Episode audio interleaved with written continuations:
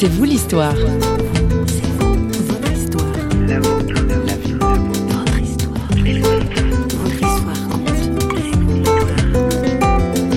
un peu banal de rappeler que la famille, c'est quand même le noyau de notre, société, mais je, le crois fortement. J'ai le bonheur d'être marié depuis 39 ans maintenant. C'est aussi un acte de volonté, la famille. Nous avions, ma femme et moi, c'était peut-être aussi un peu provocateur, choisi le verset à notre mariage, prends ta croix chaque jour. C'était la volonté de dire, nous pouvons vivre ensemble, aussi parce qu'il existe le pardon. C'est peut-être plus facile de vivre les écueils qu'on a dans n'importe quelle vie de tous les jours. Voilà 40 ans qu'il connaît de l'intérieur les rouages de la politique helvétique à tous les échelons, communal, cantonal et national. Si, si, c'est possible, c'est compliqué, mais c'est possible. Claude Ruet revient dans C'est vous l'histoire. Bonjour. Notre invité a des convictions fortes qu'il puise dans la Bible et un scepticisme assumé qui lui fait dire que le politique ne règle pas tout. Dieu seul est un absolu. Confession d'un député dont la parole, passé 65 ans, n'en est plus que libre. Toutefois, aujourd'hui, c'est avec l'homme, le père et le grand-père de famille que nous avons envie de faire connaissance. François Sergi l'a rejoint pour nous sur ses terres à Nyon, au bord du lac Léman en Suisse, et un élément de son CV en ligne l'a fortement intrigué. Claude Ruet, bonjour. Bonjour, monsieur.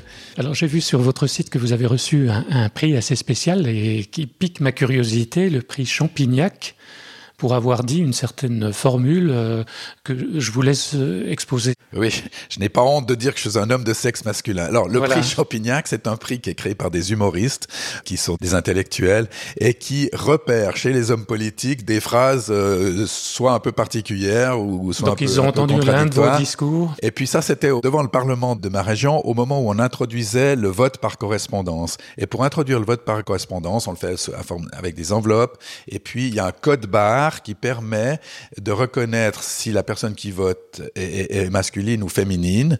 Euh, mais ce code barre est totalement séparé du vote lui-même, donc on peut pas euh, savoir qui a voté quoi. Mais les gens avaient peur de ça, et, c'est pour ça que, de manière un peu provocatrice, je dis j'ai pas honte de dire que je suis un homme de sexe masculin. Les gens avaient cru que c'était un lapsus de ma part. En fait, c'était une volonté provocatrice de leur dire ceci. Alors j'ai eu le prix Champignac d'Or, ce qui est un, un honneur, qui était assez amusant, quoi. Vous êtes attaché à la famille, hein? Oui, bien sûr, oui. Vous avez eu des, des, responsabilités pour les éclaireurs euh, vaudois, vous vous êtes engagé aussi contre la drogue. Euh, oui, oui. Pourquoi ce souci particulier pour la famille? Bon, bah, c'est un peu banal de rappeler que la famille, c'est quand même le noyau de notre, société, euh, cellule de base, hein, on le répète volontiers, c'est peut-être un, un, cliché que de le dire, mais je, je le crois fortement. Euh, J'ai le bonheur d'être marié depuis 39 ans maintenant. On n'a pas pu avoir des enfants facilement, c'est au bout de 5 ans seulement qu'on a pu mm. avoir des enfants. C'est le plus grand bonheur qu'on pu avoir, c'est d'avoir des enfants. Je m'étais dit d'ailleurs, si on peut pas avoir d'enfants, je faire de la politique. Finalement, on a fait les deux. Mais de pouvoir vivre le noyau familial, d'échanger, dialoguer, c'est aussi un acte de volonté, la famille. Je pense que c'est... Elle est, mise à mal aujourd'hui. Enfin, elle, elle, elle, est blessée, elle, est en, elle est en difficulté, etc. Bien mm. sûr. J'ai beaucoup d'amis aussi qui, qui ont des familles recomposées. Je pense que c'est quand même un noyau euh, protectif où on peut se sentir bien, on peut aussi s'y sentir mal, et pour éviter de s'y sentir mal, ben, je pense qu'il faut refaire le choix de la volonté de vivre ensemble régulièrement. Nous avions, ma femme et moi, c'était peut-être aussi un peu provocateur, choisi le verset à notre mariage, prends ta croix chaque jour. c'était peut-être un peu, un peu provocateur, mais en même temps, c'était la volonté de dire, nous pouvons vivre ensemble, aussi parce qu'il existe le pardon, parce que, pour des petites choses, hein, il n'y a, a, pas eu de drame euh, dans notre famille, mais le, le fait de pouvoir se pardonner, le, le fait de se sentir pardonné par Dieu fait aussi que c'est peut-être plus facile de, de vivre les écueils qu'on a dans n'importe quelle vie de tous les jours.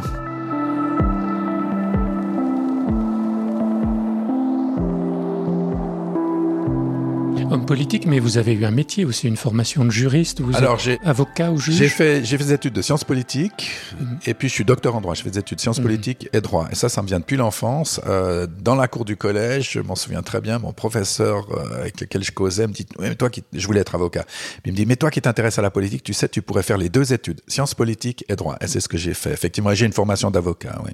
Et donc vous avez fréquenté des tribunaux, vous avez Oui, j'ai fréquenté des tribunaux, j'ai fréquenté, euh, j'ai défendu des, des, meurtriers ou des assassins, euh, des toxicomanes dans la, la partie pénale euh, de, du travail d'avocat.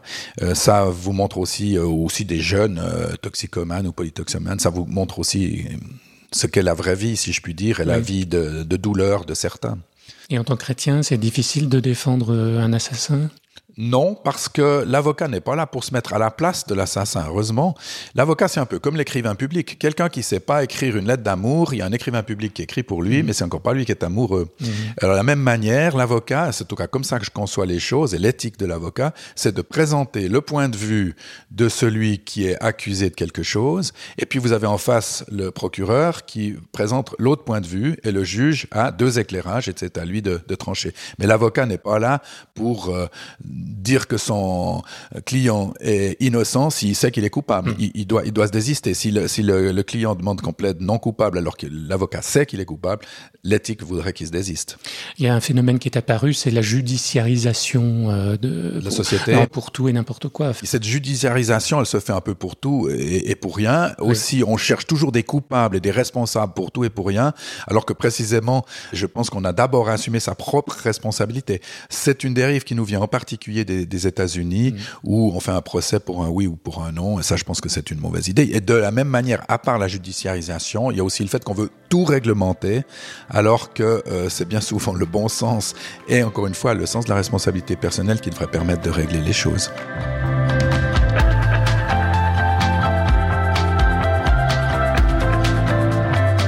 Dans la Bible, Jésus dit Tu dois rendre à César ce qui est à César et à Dieu ce qui est à Dieu. Foi et politique ne feraient donc pas forcément bon ménage. Pourtant, Claude Ruet semble vivre le contraire. Votre engagement de, foi, de chrétien, euh, vous le vivez aussi euh, en politique. J'ai vu que vous avez contribué à, la, installer une aumônerie euh, pastorale au Parlement à Berne. Alors, vu de France, ça paraît un peu bizarre. oui, parce que ce mélange entre la, religion et la. En France, on vit la laïcité négative, c'est-à-dire que il y a une sorte de rejet, alors qu'en Suisse, on vit plus la laïcité positive. On a la séparation de l'Église et de l'État, mais on considère que l'Église a un rôle à jouer, que la, population a des besoins spirituels et on reconnaît ces besoins spirituels. Et puis, euh, la politique, ça n'est pas tout, ça n'est que du domaine du relatif. On est dans le contingent on va pas faire le royaume par la politique. Mhm. Plus il y a de gens en politique qui savent qu'on est dans le domaine du relatif, mais que l'absolu est en Dieu, plus je pense qu'ils auront du recul sur la manière de gérer la politique, et plus ils seront modestes dans la manière de concevoir le rôle politique. C'est pas la politique qui va tout changer dans le monde. Un autre sujet auquel vous avez peut-être été confronté, enfin tout citoyen l'est, euh, c'est cette euh, question de la place de l'islam dans nos sociétés, de, du versant extrémiste, de l'islamisme et donc du terrorisme. Vous avez eu des fonctions au département ministère de l'Intérieur, on dirait en France. Sait pas trop comment réagir en fait, soit dans la répression et au risque de brider aussi les libertés individuelles des citoyens. Oui, alors moi je crois à la liberté de conscience, donc à la liberté d'établissement dans certaines limites dans, dans, dans, un pays. Vous voyez, en Suisse, on a 10% de la population du Kosovo qui habite en Suisse. Hein. Ce sont des gens qui sont venus travailler en Suisse et puis qu'ensuite ont eu un permis d'établissement. Ça n'a jamais posé aucun problème. Mais il paraît qu'ils sont pas très euh, pratiquants. Ben, ben justement, ça n'a jamais posé aucun problème. C'est pas les gens de religion d'origine islamique qui sont forcément dangereux, c'est les islamistes. Mm. Et c'est cet amalgame qu'il faut pas faire, puis en même temps, il faut pas être naïf. Donc, c'est pas très facile. Mm. La meilleure collaboratrice de ma femme, ma femme était à l'exécutif de la ville, est une Kabyle algérienne musulmane qui est, partage des valeurs ensemble entre elle et, ma femme qui est, qui est une bonne chrétienne. Donc, il faut pas généraliser et là aussi céder à la dérive émotionnelle. Puis en même temps, il faut avoir les yeux ouverts. Alors moi, je suis en, en matière d'ordre public, je suis pour la tolérance zéro.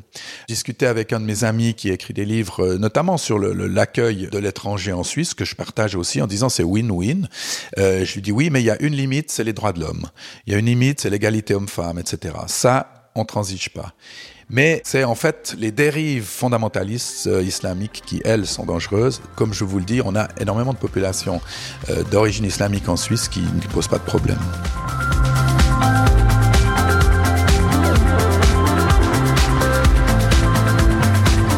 Qu'est-ce qui fait un bon, un bon politique, Claude Rouillet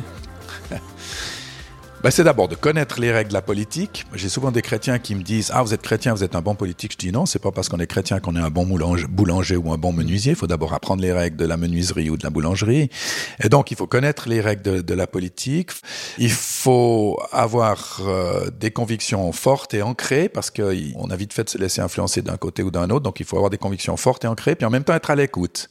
Et puis, je dirais être modeste, c'est-à-dire savoir que c'est pas par la politique qu'on règle tout dans le monde. La politique, c'est pas l'absolu. Il n'y a pas un risque parfois d'avoir des convictions qui évoluent au gré des, des alliances, vous voyez, qui certains, frisent la compromission Certains disent que c'est des pragmatiques, d'autres pensent que c'est des opportunistes. Oui, je pense qu'il faut pas dévier. J'ai eu à m'occuper beaucoup de l'asile et des étrangers.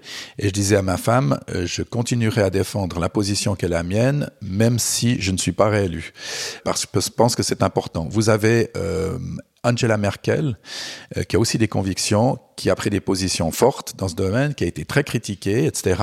Alors après, on peut adapter, euh, c'est-à-dire ce qu'elle est en train de faire, adapter un certain nombre de choses, mais je pense qu'elle a agi en femme d'État, et c'est ce qui distingue, je pense, le, le bon politique d'un autre, c'est que L'homme d'État ou la femme d'État, c'est la personne qui suit une ligne, qui a des valeurs et qui ne se préoccupe pas seulement de ce que vont penser les électeurs, parce qu'on doit aussi être là pour convaincre les électeurs.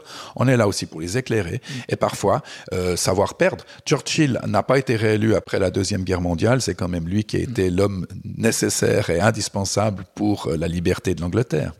Vos valeurs, vous les trouvez en grande partie dans, dans la Bible, dans la lecture de la, de la Bible. Est-ce que vous pourriez partager un, passage, un verset biblique, un récit qui vous a interpellé je suis président de l'entraide protestante. Quand j'ai quitté le gouvernement vaudois, m'a demandé, l'Église m'a demandé si je pouvais aller dans le conseil de fondation de l'entraide protestante suisse, et puis j'en suis devenu président. C'est une œuvre diaconéale. On, on s'occupe des autres, des plus pauvres, des plus déshérités, que ce soit ici ou ailleurs. Et j'aime bien, enfin, je suis motivé par ce passage de, de Matthieu 25. Tout ce que vous avez fait au plus petit de mes frères, c'est à moi que vous l'avez fait. Et j'aime beaucoup cette, cette phrase-là. Euh, J'étais en prison, vous m'avez visité. Vous savez, j'ai parlé du pasteur Amédée Dubois. C'était un pasteur qui allait visiter les gens en prison. Ça, c'est quelque chose qui me parle beaucoup euh, dans ma vie euh, de tous les jours. Merci beaucoup. Je vous en prie. When all the years have come and gone and laid you low, you should know when you think you left out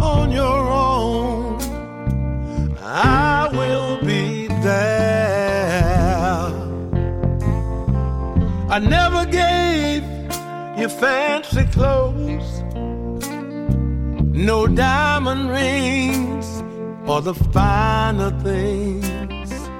But when you feel all alone,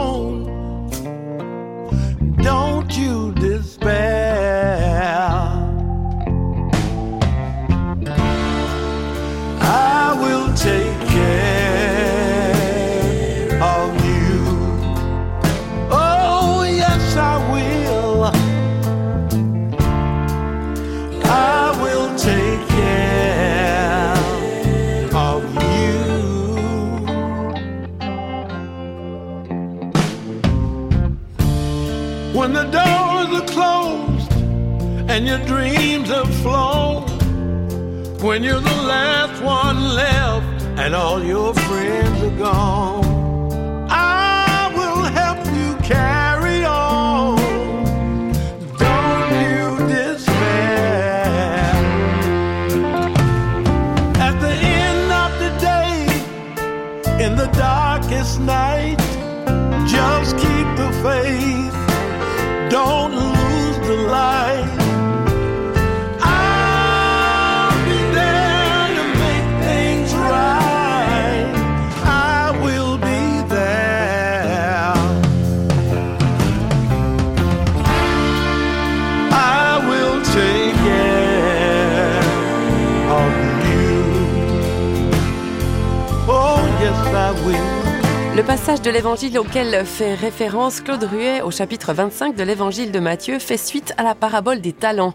Ces talents, notre invité les a mis au service du bien commun, de son prochain justement, sans jamais oublier que la politique ne résout pas tout et que la foi chrétienne donne une espérance, un cap à suivre dans les bons et les mauvais jours.